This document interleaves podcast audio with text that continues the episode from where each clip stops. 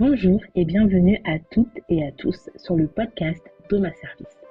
Je suis ravie de vous présenter aujourd'hui un épisode particulièrement important qui aborde un sujet essentiel, le postpartum. Je suis convaincue que ces épisodes seront une source d'informations précieuses pour toutes les femmes et les familles qui cherchent à mieux comprendre le postpartum. Alors asseyez-vous, détendez-vous et profitez de l'épisode. À très bientôt sur Romain Service.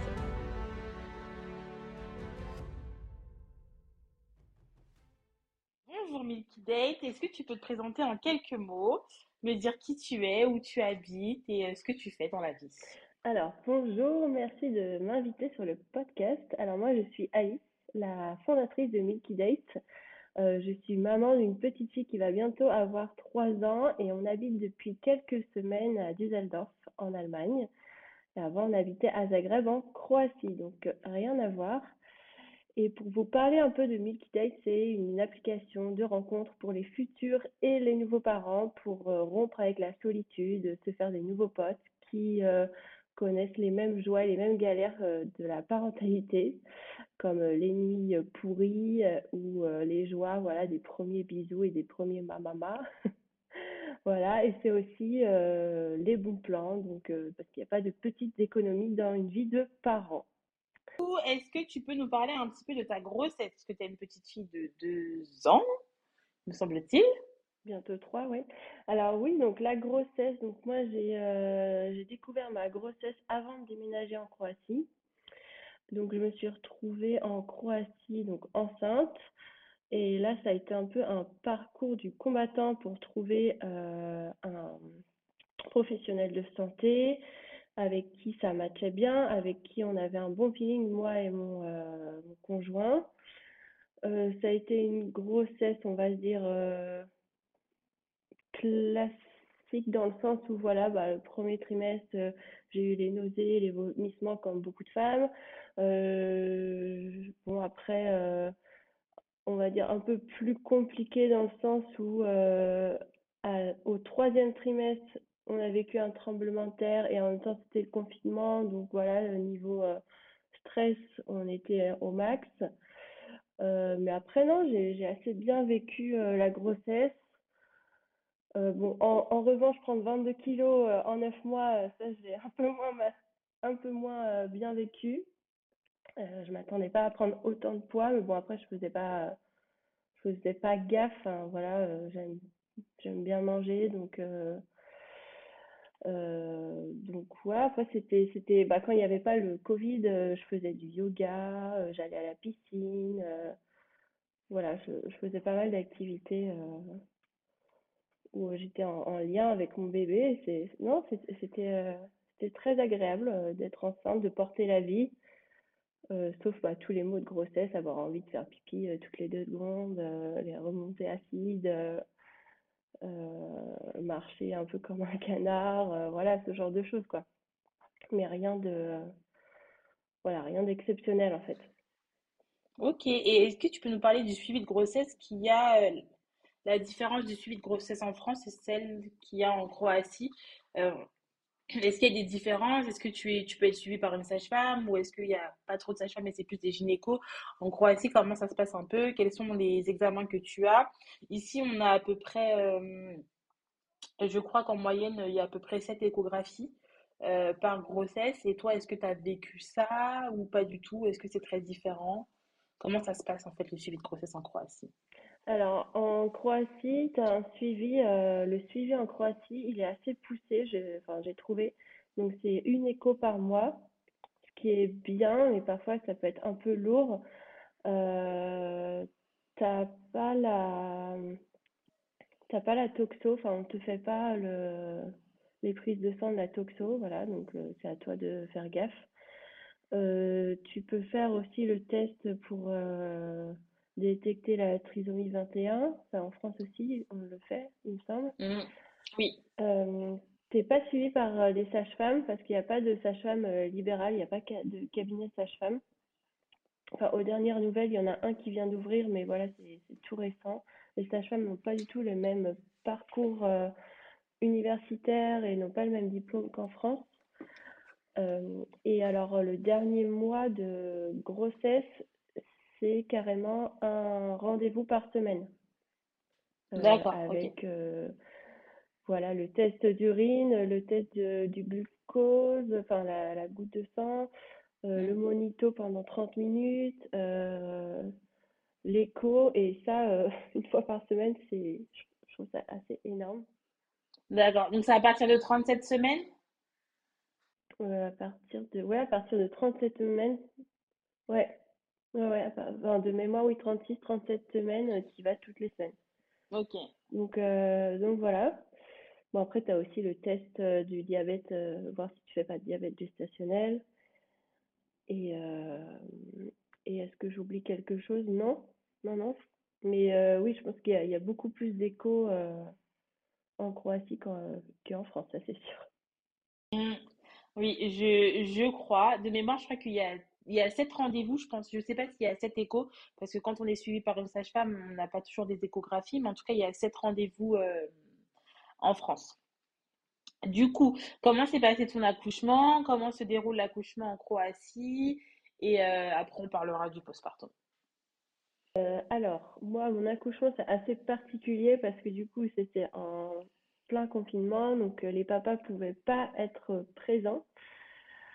Euh, moi, j'ai une fissure de la poche des os, donc euh, au bout de plusieurs heures, je me suis, enfin, je voulais être euh, rassurée, donc on est allé à la, clinique. J'avais décidé d'accoucher dans une clinique privée pour avoir une chambre individuelle, on va dire me faire chouchouter entre guillemets, avoir aussi ma salle de bain individuelle. Parce que parfois dans les hôpitaux publics en Croatie, on est plusieurs dans la même chambre. Plusieurs.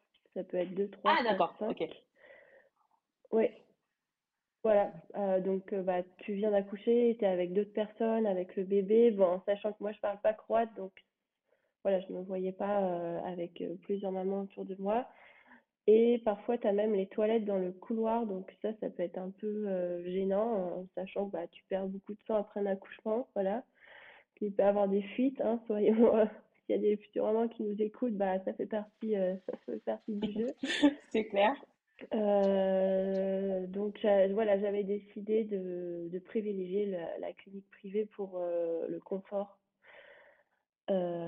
Donc sinon j'en étais où? Alors après cette fissure là de la poche des os, on se dirige à la clinique, ils me gardent toute seule. Euh, et le lendemain, alors que moi j'avais vraiment euh, spécifié, euh, je veux pas, euh, enfin je vais vous dire, voilà, j'ai eu une césarienne, je voulais pas césarienne, j'étais un peu la, meuf, non mais les césariennes, je suis pas trop pour, je comprends pas trop. Bon, au final, le lendemain, voilà, on m'a dit, bah, le col ne s'ouvre pas, il n'y a pas de contraction, c'est fermé à double tour, la tête du bébé était haute. C'est vrai que j'ai toujours eu un ventre assez haut. Et donc, on m'a envoyé au bloc. Euh, vraiment, je me suis écroulée, j'ai pleuré. Enfin, j'étais là, mais c'est pas pour, pourquoi moi. Enfin, euh, j'ai eu le temps de faire un petit coucou euh, à mon mari qui était sur le parking. Et puis, et puis bon, voilà. Après, j'ai quand même été très bien prise en charge. L'anesthésiste a été top. Il est resté à côté de moi. Il y avait une infirmière qui parlait français qui était à côté de moi pendant l'opération. Et quand on a sorti ma fille euh, de mon ventre, euh, j'ai entendu crier, euh, c'était genre le plus beau son du monde. voilà, elle était là, après on me l'a présentée, elle était trop belle, vraiment comme dans mes rêves en fait, vraiment le petit bébé trop beau, trop mignon. Donc, donc voilà, donc un accouchement quand même. Bon, maintenant j'en parle parce que j'ai voilà, j'ai travaillé dessus, mais voilà, il y a, encore bientôt trois ans, euh, j'étais au bout de ma vie, quoi. J'avais, appelé ma mère en lui disant non, mais tu te rends compte, j'ai pas accouché, parce que bah, pour moi, euh, tu vois, qui dit césarienne, dans, dans ma tête, hein, c'était pas genre un accouchement, euh, classique, euh, par voie basse et tout. J'ai fait du chemin dessus, voilà, je- j'en ai parlé à, beaucoup de personnes, à des psychologues, euh, et maintenant, j'a- j'a- j'accepte totalement, euh, en sachant que voilà, il n'y a pas de compétition à avoir euh, entre l'accouchement par voie haute, l'accouchement par voie basse, sans péri, avec péri. Enfin, en fait, euh, voilà, chaque accouchement est juste dingue et on est su- on est juste des super héroïnes en, en accouchant. Donc, donc voilà, mais j'ai fait du chemin pour accepter tout ça. Et donc, je suis restée quatre jours, quatre jours et demi à la maternité avec ma fille. j'avais décidé d'allaiter. Alors, ça a été assez rock'n'roll de les, les premières tétées. finalement, au bout de plusieurs jours, je me suis rendu compte qu'elle elle n'était pas bien. Du coup, euh, le poids, elle prenait pas assez de poids, donc ça, on m'a mis assez de pression dessus. On, à la, à la clinique, ils ont voulu, euh, enfin, cette maternité, ils ont voulu lui donner des petits biberons, ce qu'ils ont fait euh, pour le poids. Euh, ça, j'ai pas trouvé ça super cool, mais bon, maintenant, c'est fait, c'est fait. Euh, et on est rentré à la maison. Euh, c'était les larmes de joie et tout, c'était super chouette. Et pour le suivi du postpartum en Croatie, alors il y a donc a pas de sage-femme comme en France, mais tu peux faire appel à une comme une infirmière puricultrice qui vient plusieurs jours, qui va checker le poids du bébé, qui peut t'aider pour l'allaitement, euh, qui moi elle, m'avait changé mon pansement une fois pour la cicatrice de la césarienne. Et, euh, et voilà, c'est tout. Après, c'est c'est pas toi qui vas la choisir, en fait, c'est euh, par quartier. Donc, euh, après, ça dépend si tu t'entends bien avec elle, tant mieux. Si tu t'entends pas bien avec elle, bah, bah tant pis. On n'est pas lâché dans la nature, mais bon, après, cette, cette infirmière elle, vient, je sais plus trop, mais euh, 4, 5 fois. Enfin, c'est pas, c'est pas énorme, je trouve. Euh, donc voilà, donc on a pris nos marques comme on pouvait, en sachant bah, comme euh, euh, nos familles ne pouvaient pas venir parce que les frontières étaient fermées, encore une fois à cause du Covid. Donc ouais, ça n'a pas été facile au début, hein, mais quand même on, avait réussi, tu vois, dans notre bulle tous les trois. Enfin, ça, l'allaitement, ça allait, ça allait de mieux en mieux. J'allais faire appel à une doula qui habite, bah, qui habite à Paris du coup, elle m'aide en visio pour euh, bien positionner euh, ma fille. Et, euh, et, après, ça roulait tranquille. Honnêtement, c'était vraiment des bons moments. Mais s'en est suivi des. Quand même, tu vois, ça restait dans ma tête cette, cet accouchement assez compliqué, cet accouchement que j'avais pas du tout imaginé comme ça. après, mon mari, il a dû reprendre le travail. Et, euh, et, petit à petit, moi, j'ai eu quand même une grosse crise identitaire euh, dans le sens où euh, le fait voilà, d'être maman et d'avoir que ce rôle de maman, que du coup, je, restais à la maison avec ma fille, enfin voilà, je, mon quotidien, c'était moi et ma fille, ça devenait hyper compliqué. dans le sens où je suis quand même une personne assez active, j'aime bien bosser, avoir des projets, euh, faire plein de choses. Et là, rester avec un, bébé euh, bah, H24, euh, c'était compliqué pour moi. et parce que alors en, Croatie, tu n'as pas de tu n'as pas de mode de garde avant un an. Donc pendant un an, tu es avec ton enfant, donc ça peut être génial. Il y en a qui adorent, il n'y a pas de souci. Enfin, c'est du coup, tu es vraiment dans le maternage à fond pendant un an et après, voilà, tu peux inscrire ton enfant à la crèche. Mais avant, à part euh, si tu as les grands-parents à côté ou la famille à côté, bon bah voilà, ça peut dépanner ou alors il faut trouver une babysitter. Euh, et moi, j'ai trouvé ça quand même assez long. Euh, et le côté, le côté, bah moi, je donnais tout pour ma fille. alors, bah ouais, je la chouchoutais, j'ai acheté des beaux petits vêtements parce que j'aime bien acheter des vêtements, elle était magnifique. Mais alors moi, je me suis complètement oubliée. Moi qui adore prendre soin de moi, euh, euh, j'aime bien me fringuer, j'adore me maquiller. Euh, et alors je me suis complètement oubliée. Et au bout d'un moment, bah ça, voilà, c'était vraiment la, descente en enfer. J'étais un zombie, j'ai perdu l'appétit, je pleurais tous les jours. Ouais, j'avais perdu ma bonne humeur. je j'osais pas vraiment en parler à des copines parce que du coup elles n'étaient pas forcément maman donc euh, je savais pas trop quoi leur dire euh, Donc ouais, ça, ça, allait plus. Enfin, ça allait plus. Mon conjoint le voyait, mais bon, il savait pas trop comment faire non plus. Donc, euh, donc voilà, j'ai eu aussi des... J'avais souvent mal au ventre le soir. euh, Enfin, mal au ventre, pas à la cicatrice, mais tu vois, cette boule au ventre, tu vois, le soir en disant, ah, le lendemain, faut recommencer, c'est reparti. Euh, le dimanche soir aussi, je me sentais pas bien en mode euh, ah bah le lundi lui il va partir au boulot et moi je vais me retrouver euh, seule avec mon bébé. Faut que je trouve des activités à faire.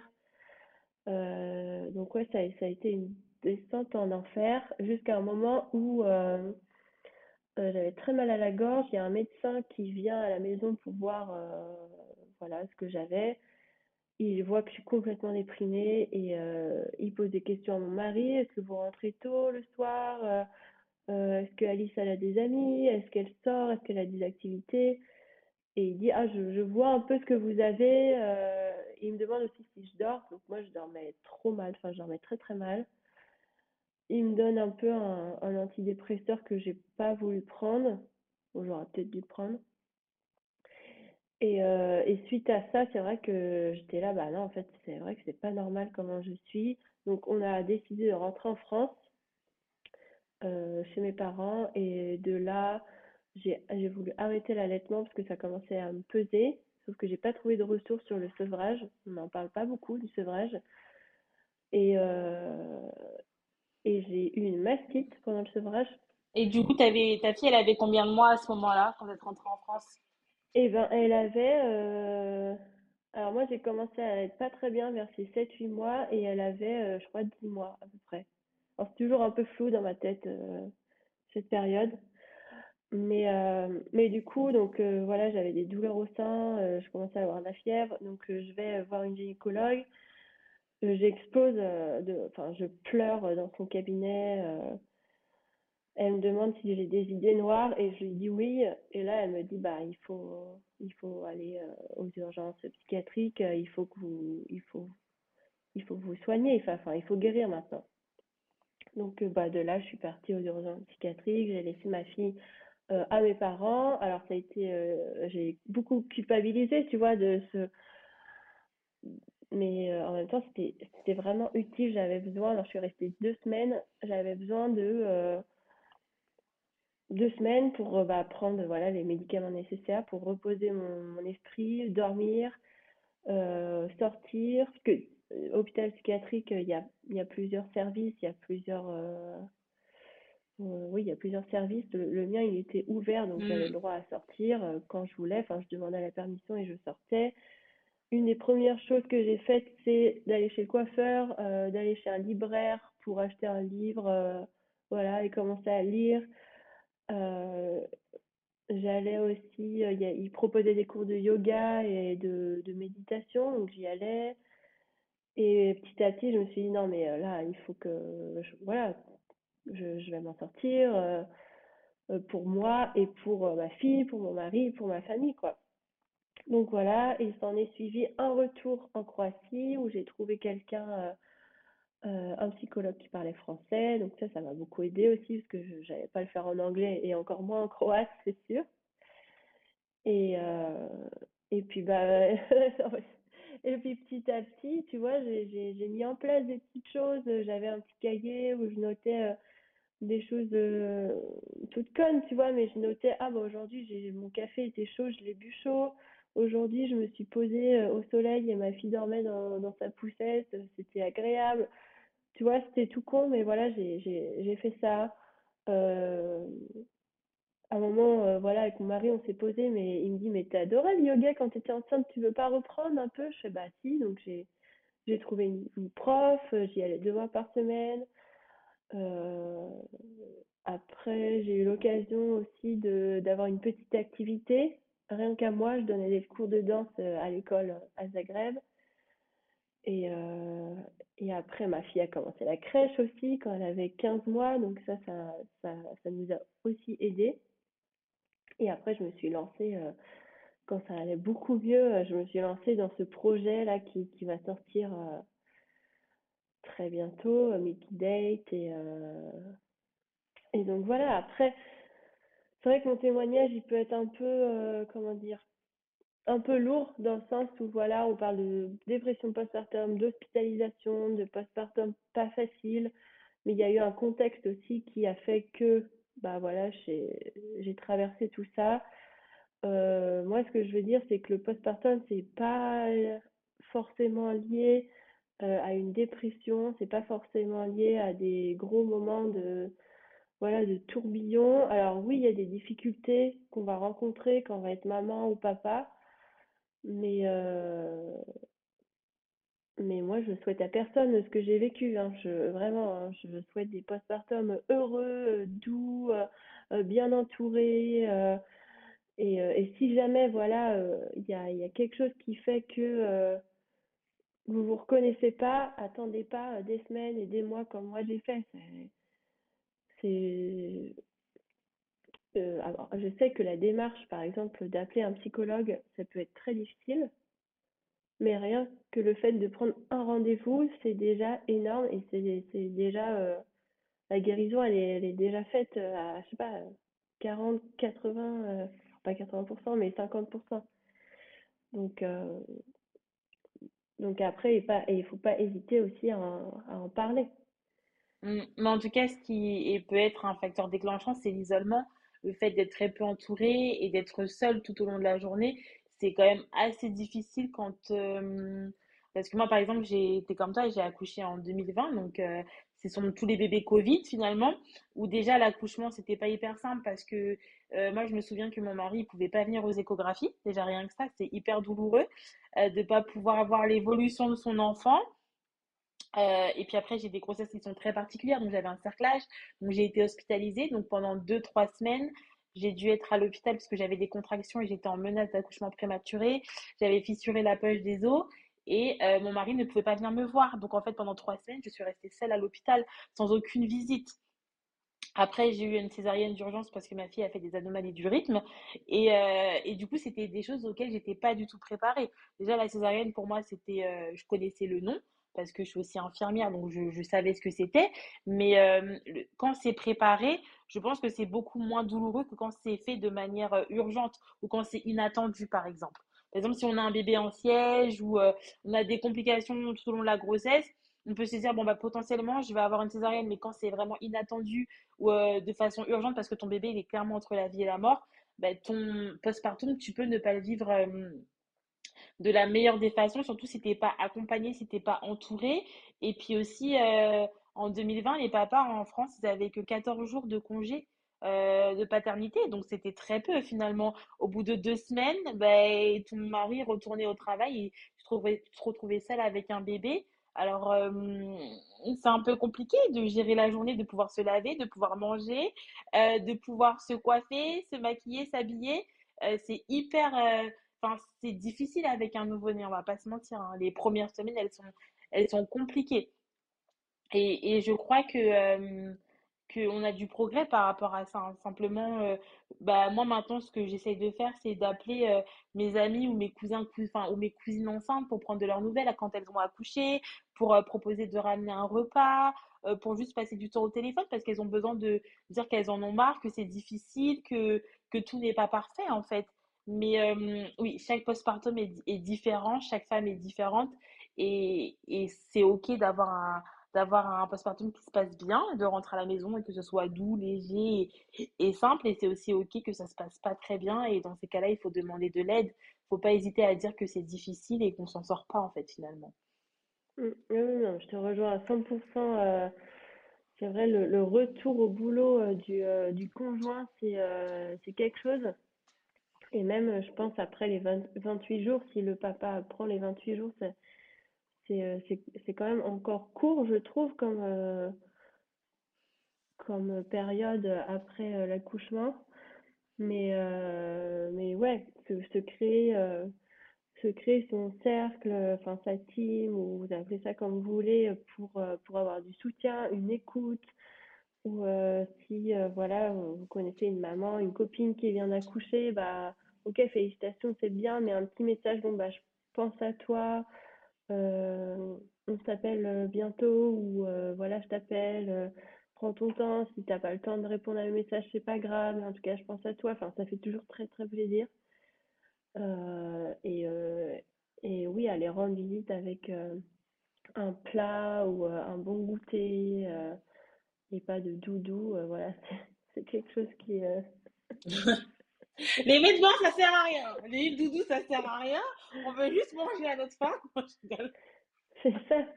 On a la dalle en fait. On a vraiment la dalle. Non, mais c'est ça. Euh, et ne pas pouvoir, moi, je me rappelais que j'attendais que mon mari rentre du travail pour aller me laver parce que ma fille ne me laissait pas de répit, en fait. La journée, c'était compliqué de pouvoir la poser parce que après, euh, il y a les coliques, euh, enfin, il y a plein de choses. En fait, il y a les rendez-vous pédiatres, etc. Et c'est la course tout le temps. Et juste me doucher, c'était waouh, quoi. C'était, en fait, dès que mon mari rentrait du travail, je lui disais, bah, c'est bon, je reprends là, tu vois. Genre, euh, j'ai fait toute la journée, tu vois, maintenant c'est ton tour. Et moi, j'ai juste besoin de manger, euh, de me doucher et juste un, juste une heure de sommeil. En fait, juste une heure de sommeil. Ouais. Vraiment. Ah non, mais je, je, je te rejoins à 1000% sur euh, tout ce que tu dis. C'était vraiment ça. Après, j'avais la chance d'avoir une maman qui passait plusieurs fois par semaine pour euh, me déposer à manger et pour faire mon ménage et mes lessives. Donc, j'avais pas euh, ce fardeau du quotidien à porter et me dire, mais à quel moment je vais pouvoir nettoyer ma maison, à quel moment je vais pouvoir faire la vaisselle, à quel moment je vais pouvoir faire le dîner? Vraiment, ma mère, elle a vraiment géré. Et, euh, et vraiment, ça, ça a été, ça a été cool, quoi. Ça a été euh, vraiment l'instant de bonheur, en fait. Où euh, je me disais, bah, ok, j'ai pas à penser au dîner de ce soir. Voilà, vraiment, c'était ça, c'est vraiment le, côté euh, qui a été qui a été simple, mais sinon tout le, le reste du quotidien, la solitude qui est vraiment extrême, parce que nos amies, elles travaillent en fait, ou euh, ou elles ont potentiellement autre chose à faire, ou nos parents, ils sont pas forcément à la retraite. Moi, ma maman, c'était le cas, elle était à la retraite, mais c'est pas le cas de toutes les grand-mères. Et, euh, et je comprends que ce soit pas facile en fait, hein. Je Ouais. comprends que que les premiers mois, ce soit pas le pur bonheur, quoi. Ouais. Non, non, puis bah, après, même si on a quelqu'un qui vient pour le ménage ou qui nous apporte des plats, euh, euh, dans mon cas, le fait euh, voilà, de devenir mère, ça a été quand même tout un cheminement, je sais pas, psychologique. genre, alors que on le voulait, hein, cet enfant, il y a, y a, y a pas. Mais ouais, ok, maintenant je suis maman et tu vois toutes les responsabilités, et après tu te projettes sur les écoles, même les études. euh, Ouais, c'est pas euh, ça n'a pas été évident pour moi, tu vois. Mm. ça- je m'a- je m'attendais pas du tout à ça en fait. Hum, Non, mais c'est vrai qu'on en parle très peu. Je sais pas s'il y a des comptes que je pourrais partager où, euh, où il y a cet aspect psychologique qui est vraiment visé, où on parle du fait que la grossesse, c'est tout un cheminement, en fait. Moi, je sais que j'ai compris que j'étais maman, même pas après l'accouchement, hein. Je crois que quand ma fille, elle avait 18 mois, c'est là que je me suis dit, ah ouais, je suis maman, en fait. Je l'avais pas vraiment réalisé parce que c'était de l'automatisme, en fait. Tu t'occupes, euh, tu fais des activités, enfin voilà, il- c'est le quotidien, en fait, tout s'enchaîne, donc euh, il faut faire avec, mais j'ai vraiment réalisé tard que j'étais déjà la césarienne, ça aide pas forcément à réaliser complètement qu'on est maman. Oui, bah après c'est Le fait qu'il n'y ait pas le, ce passage par voie basse et qu'il soit pas normalisé, enfin que la césarienne ne soit pas normalisée finalement et comme un accouchement lambda, mais du coup c'est compliqué de réaliser parce que clairement on ouvre son, enfin on nous ouvre le ventre, on sort le bébé et on me dit bah voilà vous êtes maman, c'est votre enfant.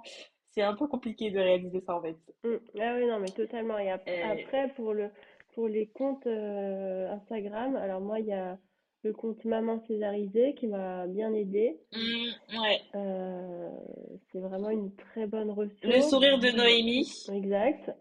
Et euh, moi, naître autrement. Naître autrement, oui, bah oui. Les créatrices de, de Maman Césarisée, ça m'a beaucoup aidé. Et après, moi, ça m'a beaucoup aidé pour euh, me sentir moins seule dans tout, tout ce que je ressentais pendant la dépression. C'est le compte Maman Blues, où c'est une association. euh, Il y a un site internet qui est très bien fait. Il y a un forum où on peut aller déposer euh, euh, voilà, ce qu'on a sur le cœur, ce qui nous arrive. Il y a des échanges du coup avec les bénévoles de l'association. Et moi, je me suis retrouvée dans beaucoup de posts euh, qu'elle crée et ça m'a ça m'a fait du bien, tu vois, genre de lire ah bah oui aussi moi je ressens ça et c'est pas non je suis pas folle en fait ça ça arrive et Et euh, donc, non, non, il y a, il y a quelques, oui, il y a, il y a quelques comptes quand même qui sont, euh, enfin, pour, pour moi, hein, ça m'a aidé. Après, ça peut être aussi euh, très anxiogène pour certaines ou qui vont très bien, donc n'y allez pas. Mais, mais euh, Non, mais c'est clair. On ne veut pas vous mettre, euh, mettre la pression et tout. Chaque accouchement est différent et tout se passe, dans la majorité des cas, ça se passe très bien et on vit très bien euh, le postpartum. Mais ça, enfin, le- la dépression, en tout cas, euh, à post-accouchement, elle est, euh, c'est une femme sur cinq, tu me disais tout à l'heure. Donc, euh, Oui, c'est quand même, euh, il y a, y a beaucoup de femmes qui sont touchées par ça. Alors après, c'est un tabou.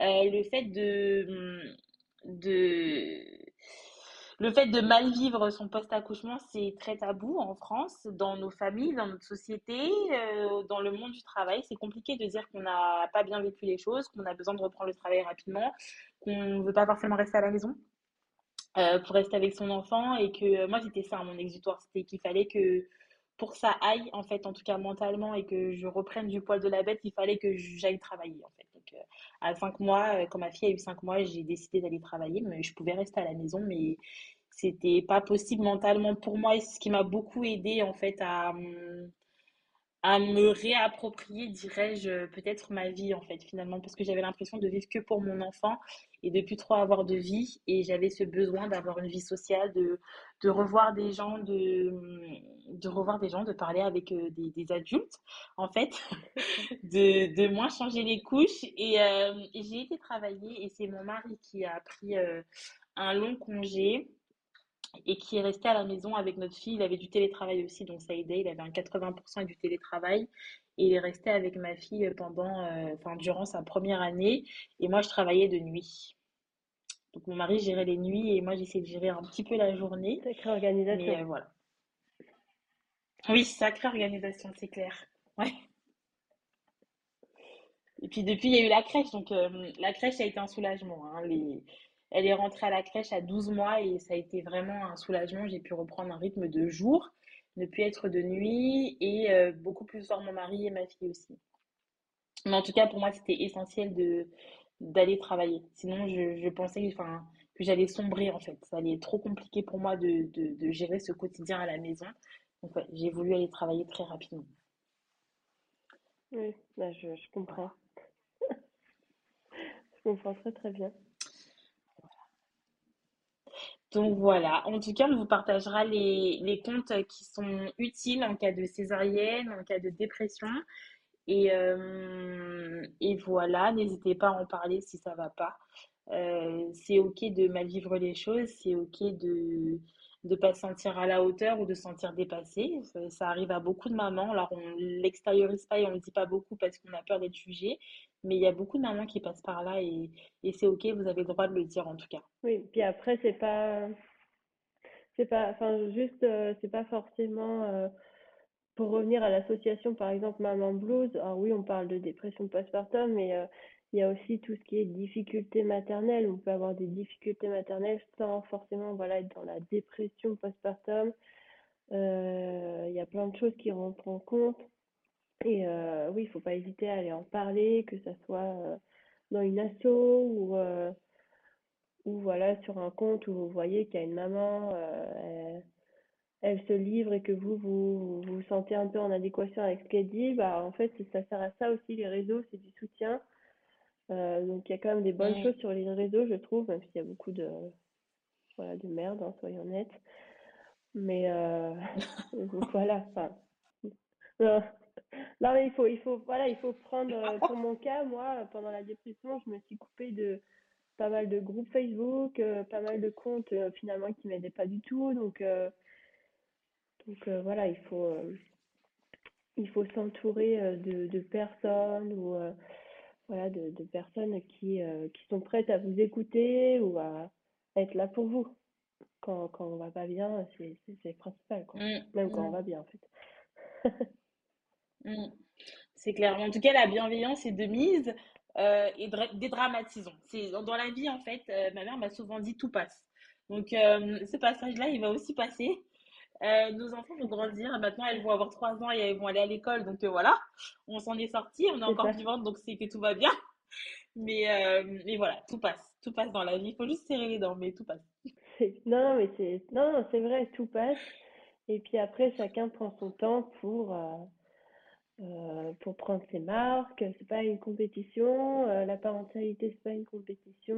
euh, voilà, c'est voilà, on, on prend son temps et mettre petit à petit les choses, voilà, qui qui nous font kiffer dans dans les journées, quoi.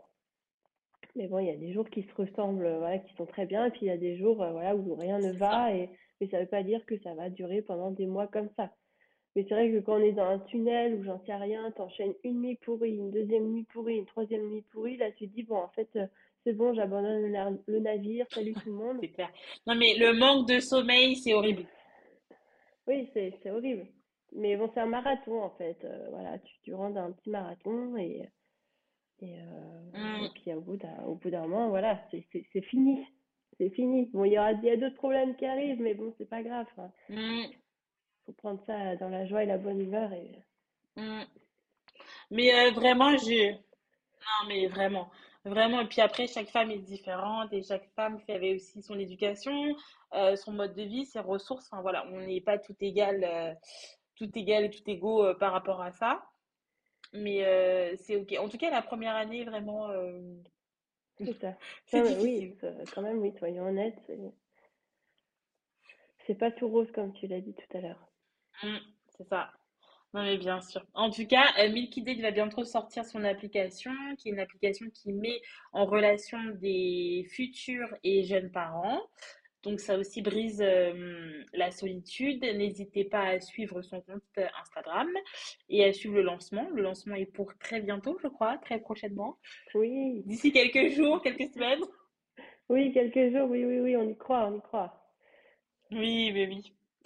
Et donc, du coup, vous allez aussi avoir des bons plans. Je crois qu'il y aura aussi peut-être des réductions sur euh, plein de petites choses. Est-ce que tu peux nous en dire un petit peu plus sur les bons plans qu'il va y avoir sur ton site, enfin sur ton application?